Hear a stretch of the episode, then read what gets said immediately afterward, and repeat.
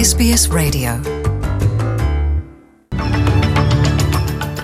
Os destaques do noticiário desta quarta-feira, 18 de maio, na sua companhia, Luciana Fraguas. Duas novas pesquisas mostram que a corrida eleitoral mudou em favor da coalizão, embora o Partido Trabalhista ainda esteja à frente, em uma base de preferência de votos de dois partidos. Há duas semanas, os trabalhistas tinham uma liderança de oito pontos e agora, há três dias das eleições, continuam liderando, mas com uma diferença aí de dois pontos. Mais australianos votaram antecipadamente pelo correio dias antes da eleição do próximo sábado, 21 de maio, do que em 2019. Até agora, 3 milhões e 210 mil eleitores votaram antecipadamente, enquanto em 2019 esse número era de 3 milhões. Esse também é o maior número se comparado com o número de votantes das eleições de 2016, mostrando aí que as eleições de 2022 já estão mostrando um número maior de votos antecipados. À medida que as eleições federais se aproximam, uma nova pesquisa mostra que os australianos com renda mais baixa foram os que mais sofreram com as altas no custo de vida. A Anglicare Austrália disse que os trabalhadores que recebem salário mínimo ficam com apenas 29 dólares após as despesas do mês enquanto uma família de quatro pessoas com dois assalariados recebendo o mínimo em tempo integral, não tem renda extra disponível. Isso segue a pesquisa da Anglicare, que revelou que apenas 1,6% dos anúncios de aluguel são acessíveis para uma pessoa que recebe salário mínimo na Austrália. A diretora executiva da Anglicare Austrália, Casey Chambers, disse que a moradia acessível é uma das muitas políticas que o governo precisa abordar em relação aos trabalhadores de baixa renda. We need to make sure that the minimum wage is a living wage so that people who are working full time can put food on the table and a roof over their heads. We need to raise Centrelink um, payments above the poverty line. You know, they have fallen so far behind and have seen no permanent real increase since 1997.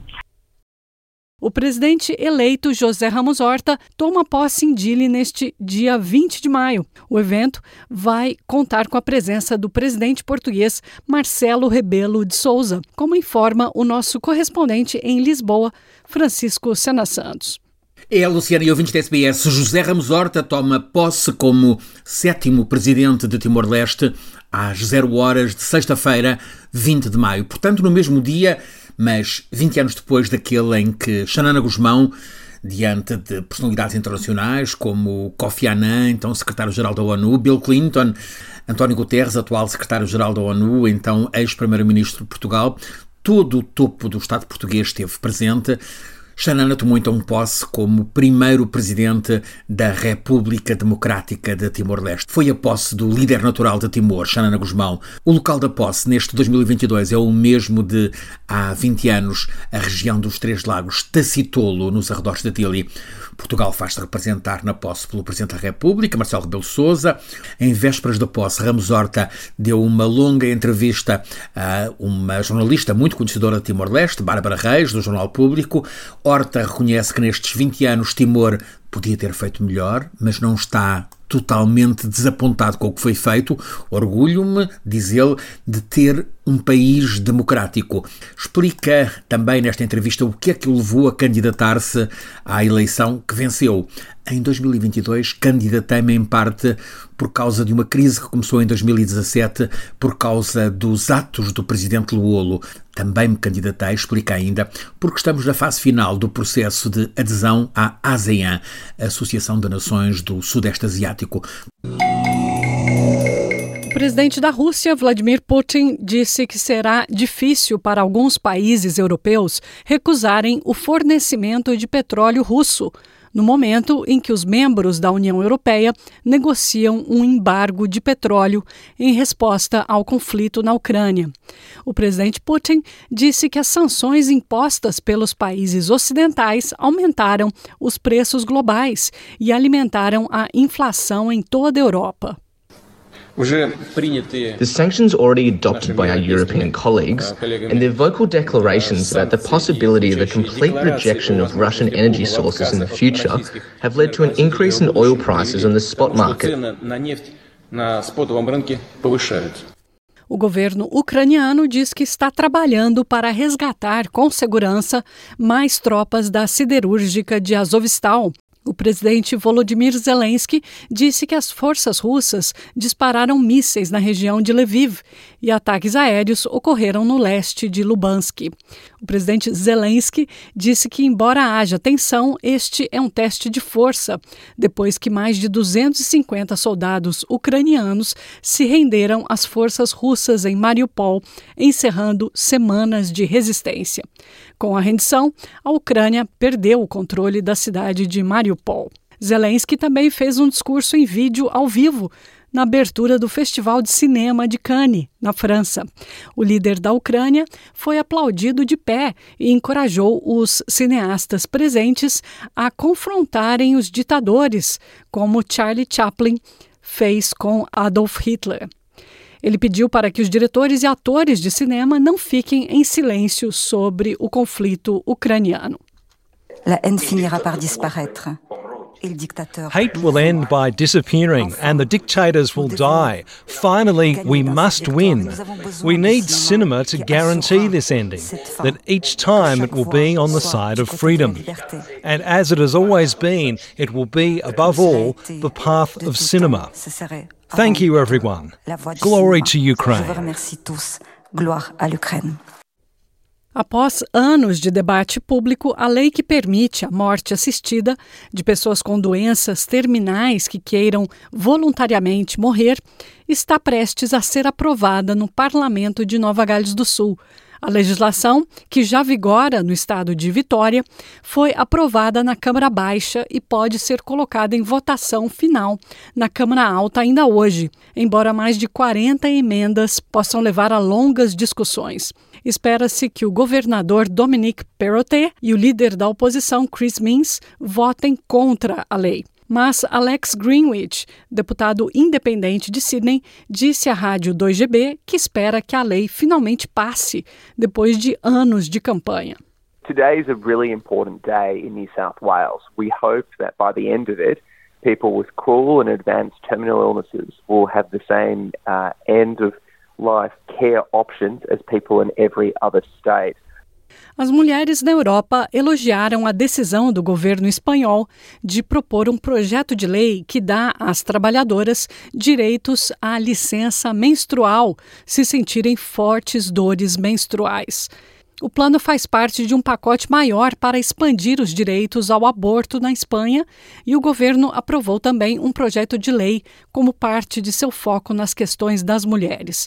Anka Dumitrashi diz que esse é um passo positivo, já que mulheres em toda a Europa enfatizam a necessidade de outros governos seguirem o exemplo da Espanha e introduzirem licenças menstruais remuneradas. It is very good because uh, the women in that moment are very tired and uh, it is very difficult for them to uh, make the task at the work job or uh, I don't know, shopping and anything else. It is very good. It should be like that.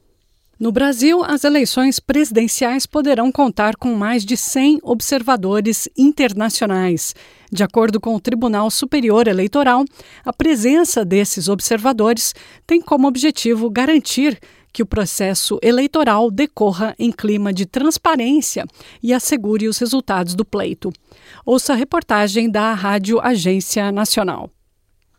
Durante a abertura de evento acadêmico sobre democracia e eleições na América Latina, o presidente do TSE, ministro Edson Fachin, citou alguns dos organismos internacionais convidados para observar as eleições de outubro no Brasil. A OEA, Organização dos Estados Americanos, o Parlamento do Mercosul, a Rede Eleitoral da Comunidade dos Países de Língua Portuguesa, a União Interamericana de Organismos Eleitorais, o Carter Center, a Fundação Internacional para Sistemas Eleitorais e a Rede Mundial de Justiça Eleitoral um grupo de mulheres brasileiras famosas emprestaram suas vozes para uma campanha das Nações Unidas que destaca a situação das mulheres refugiadas.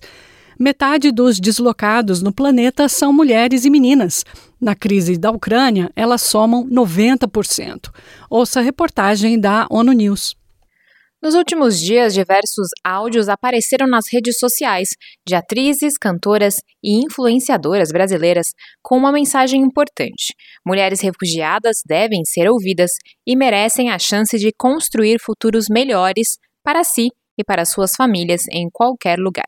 Nomes como Letícia Spiller, Dani Suzuki, Zezé Mota, Maria da Penha, Carolina Ferraz e Paloma Bernardi se juntaram à campanha Ecoe essas vozes da Agência da ONU para Refugiados para gerar uma movimentação coletiva em prol daquelas que muitas vezes não podem mostrar o seu rosto, mas cujas histórias precisam ser ouvidas.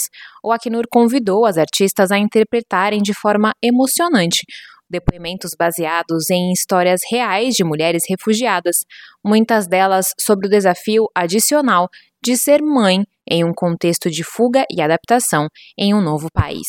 A chefe do escritório de parcerias com o setor privado do Acnur no Brasil, Samantha Federici, afirma que ao ecoar as vozes de refugiadas, é possível ouvir suas demandas e ajudar a transformar suas realidades.